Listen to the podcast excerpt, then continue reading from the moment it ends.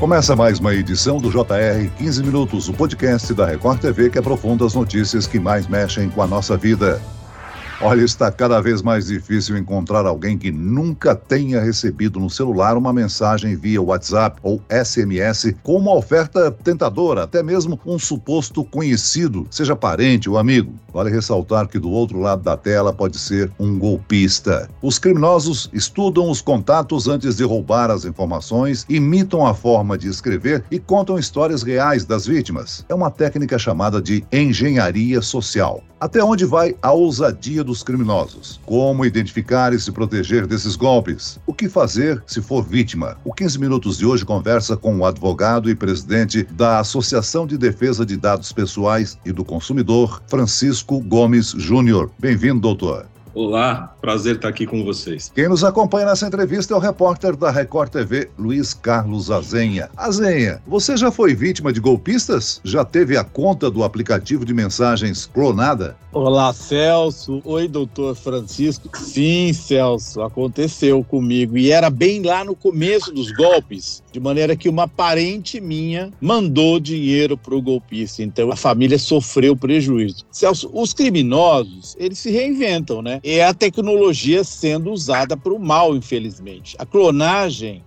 de aplicativos, ela segue fazendo vítimas. Só aqui na redação da Record TV já surgiram alguns casos nos últimos dias. Os bandidos, eles buscam informações sobre as vítimas, conversas frequentes, usando uma foto que faz parecer realmente que se trata do dono daquela conta.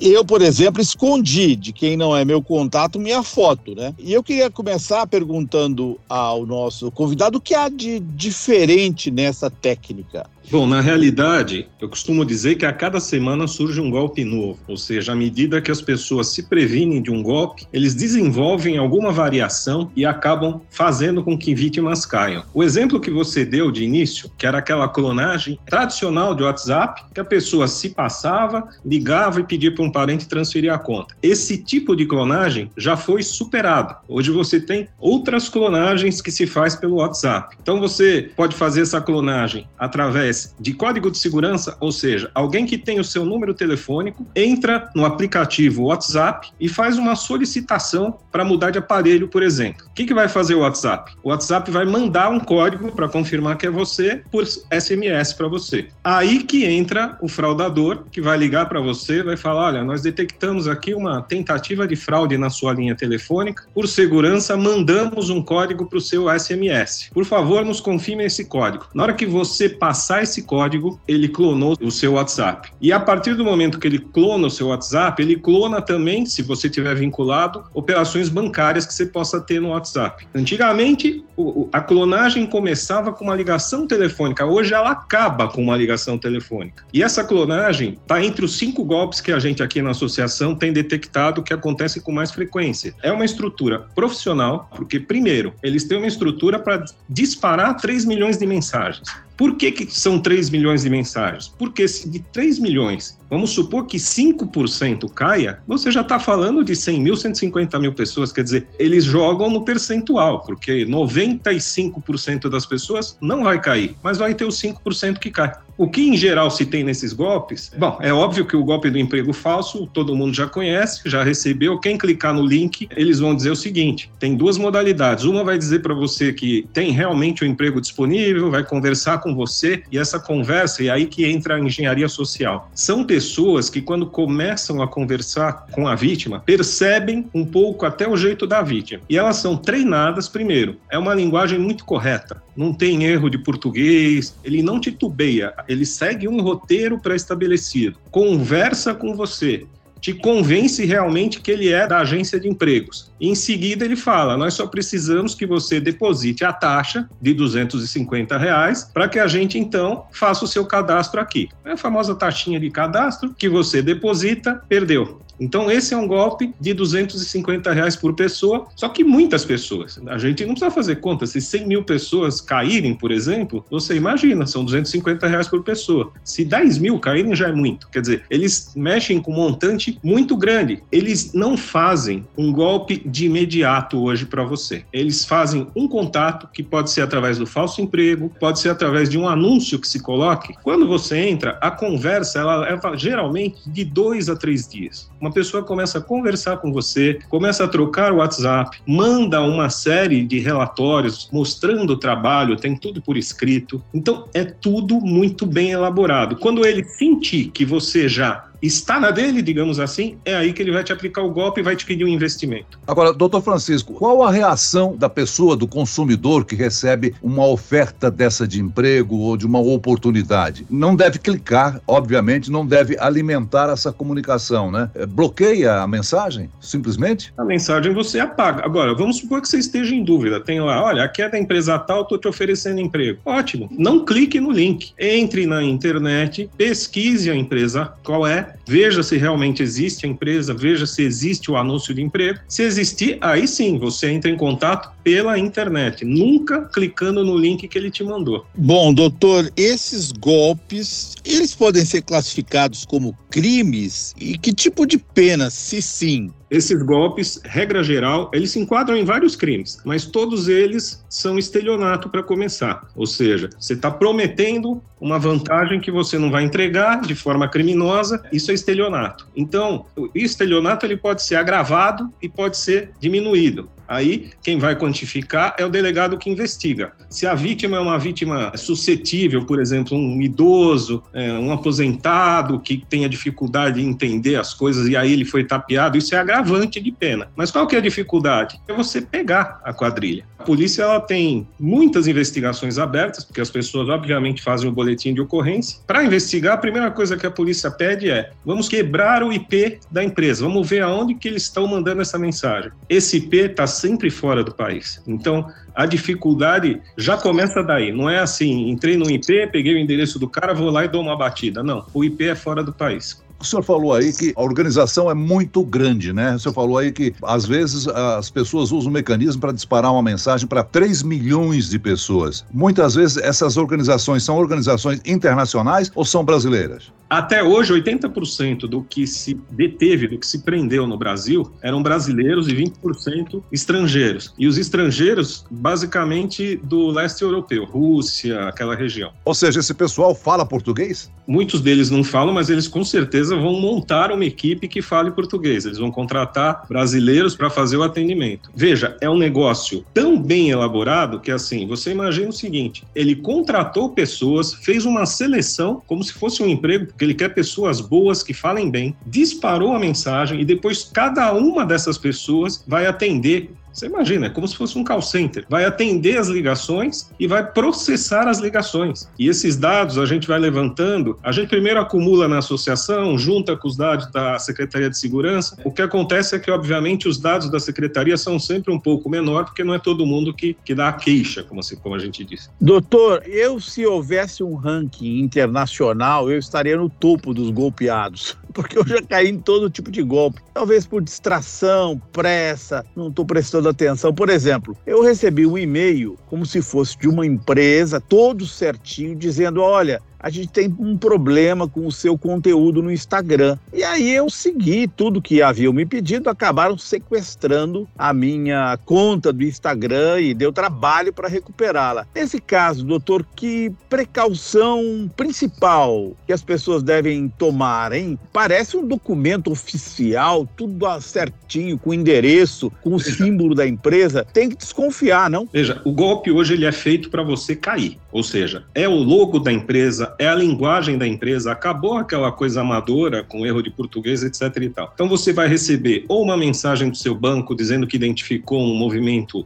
que não é correto na sua conta para você clicar no link. Você pode receber um aviso, você foi beneficiado pelo auxílio emergência, Bolsa Família, etc e tal. Clique aqui no link. O que você deve fazer? A princípio, eu tenho uma coisa que eu faço. Eu não clico em nada. Eu não clico em nada. Por exemplo, se falar para mim que eu recebi algum auxílio, eu vou procurar no site lá do Gov, do INSS, etc e tal. Ah, ganhou um prêmio, vou lá olhar qual site que me deu o prêmio. Faça esse caminho, evite clicar no celular e vá sempre a um computador e entre pelo site da empresa que está te mandando. É banco? Liga para o gerente, porque dificilmente o banco vai te mandar link para você clicar. Agora, o que, que você pode fazer no seu aparelho? Obviamente, em todos os aplicativos existe aquela segurança de autenticação dupla que é uma senha também para o aplicativo. Então, quem ainda não colocou, coloque também. Por exemplo, alguém furtou seu celular. Se tiver senha no WhatsApp, ele não vai conseguir entrar. Agora, se o WhatsApp está aberto, ele clicou, entrou, pronto. Então, dificulte tudo. E uma outra dica que eu dou é para evitar usar o Face ID, a identificação pelo rosto. Por quê? Vocês devem já ter visto cenas de que quando roubam o celular, eles enfiam na cara da pessoa rapidamente para desbloquear. Se não desbloquear, se ele pegou o celular e saiu correndo ou tentou enfiar no seu rosto e não desbloquear, ele vai precisar da senha. E se ele saiu correndo, ele não vai ter a senha. Todo cuidado sempre, porque assim, não é você que caiu, todo mundo pode cair porque é muito bem feito. Agora, doutor Francisco, há algum tempo nós temos aí a Lei Geral de Proteção de Dados, a LGPD, né? Mas muito antes dela,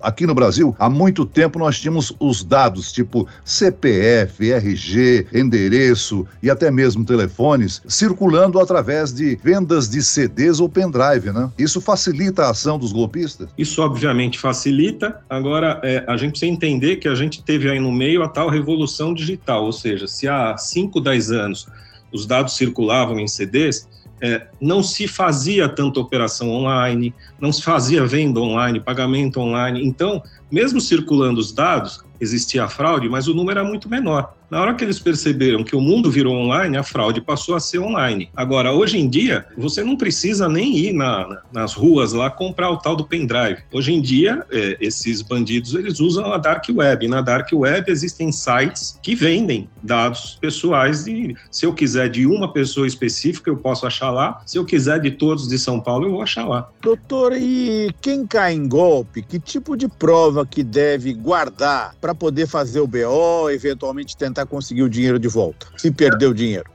É, o que a gente costuma dizer é o seguinte: pegar o dinheiro de volta é muito difícil. Quer dizer, a empresa não existe ou a conta para onde você fez o Pix, ela foi aberta só com um nome de laranja qualquer e já não existe mais. Agora, para você fazer o BO e comprovar que você sofreu a fraude, primeiro salve nos arquivos a conversa toda que você teve. Printe essa conversa, imprima essa conversa para levar à delegacia, mostre toda a conversa. Isso é o suficiente para você fazer o boletim de ocorrência. Agora, para você recuperar o valor, aí depende depende do golpe. Por exemplo, o golpe que você caiu, em que podem clonar o perfil de alguém no Instagram, por exemplo. Aí você pode entrar com uma ação judicial contra o próprio Instagram, dizendo que ele não tomou os cuidados necessários e permitiu o acesso. Quando alguém sofre um golpe, por exemplo, de operação bancária, desses que tem que ficar fazendo PIX, etc e tal, pode caber também entrar contra o banco. Por quê? Porque o banco tem a obrigação de zelar pela segurança da sua conta. Como é que ele zela na segurança da sua conta? Ele tem o seu perfil de gastos e sabe quanto você gasta. Então, se você costuma gastar lá ou fazer um PIX por semana de 100 reais, de repente vai aparecer no mesmo dia 10 PIX seu de mil reais, é óbvio que o banco tem que desconfiar e bloquear. Isso é como quando um cartão de crédito bloqueia a compra por suspeita de fraude. Então, o que se exige do banco é o mesmo cuidado. Então, pode haver responsabilidade bancária? Pode. Quando? Caso a caso e golpe a golpe, porque os golpes são, hoje eu posso dizer que são centenas e cada um deles tem que ser analisado. Cada caso é analisado. No meu escritório, a gente tem ações que são contra o Instagram, por exemplo, a operadora de celular, o banco, tem, a gente tem de todas as hipóteses possíveis. O que tem bastante, por exemplo, é perfil de pessoas que têm 4, 5 milhões de seguidores e que usam o Instagram de forma comercial, como prestação de serviço, que acabam tendo ele clonado. Então a gente tem vários influencers que acabam nos procurando e, e o nosso papel primeiro é recuperar a conta e depois é tentar ir atrás. Né? Lamentavelmente, a tecnologia que foi criada para facilitar a vida, os golpistas estão se valendo dela para nos complicar no dia a dia, né?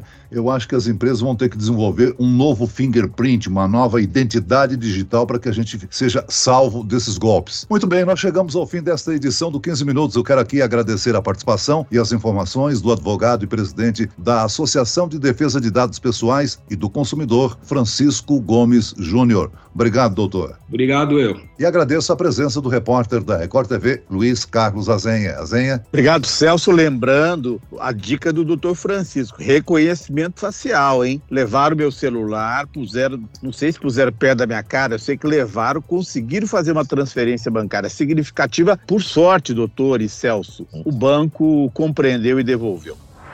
Esse podcast contou com a produção de David Bezerra e dos estagiários Lucas Brito e Kátia Brazão. Sonoplastia de Marcos Vinícius. Coordenação de conteúdo Camila Moraes, Edvaldo Nunes e Deni Almeida. Direção editorial Tiago Contreira. Vice-presidente de jornalismo Antônio Guerreiro. E eu, Celso Freitas, te aguardo no próximo episódio. Até amanhã.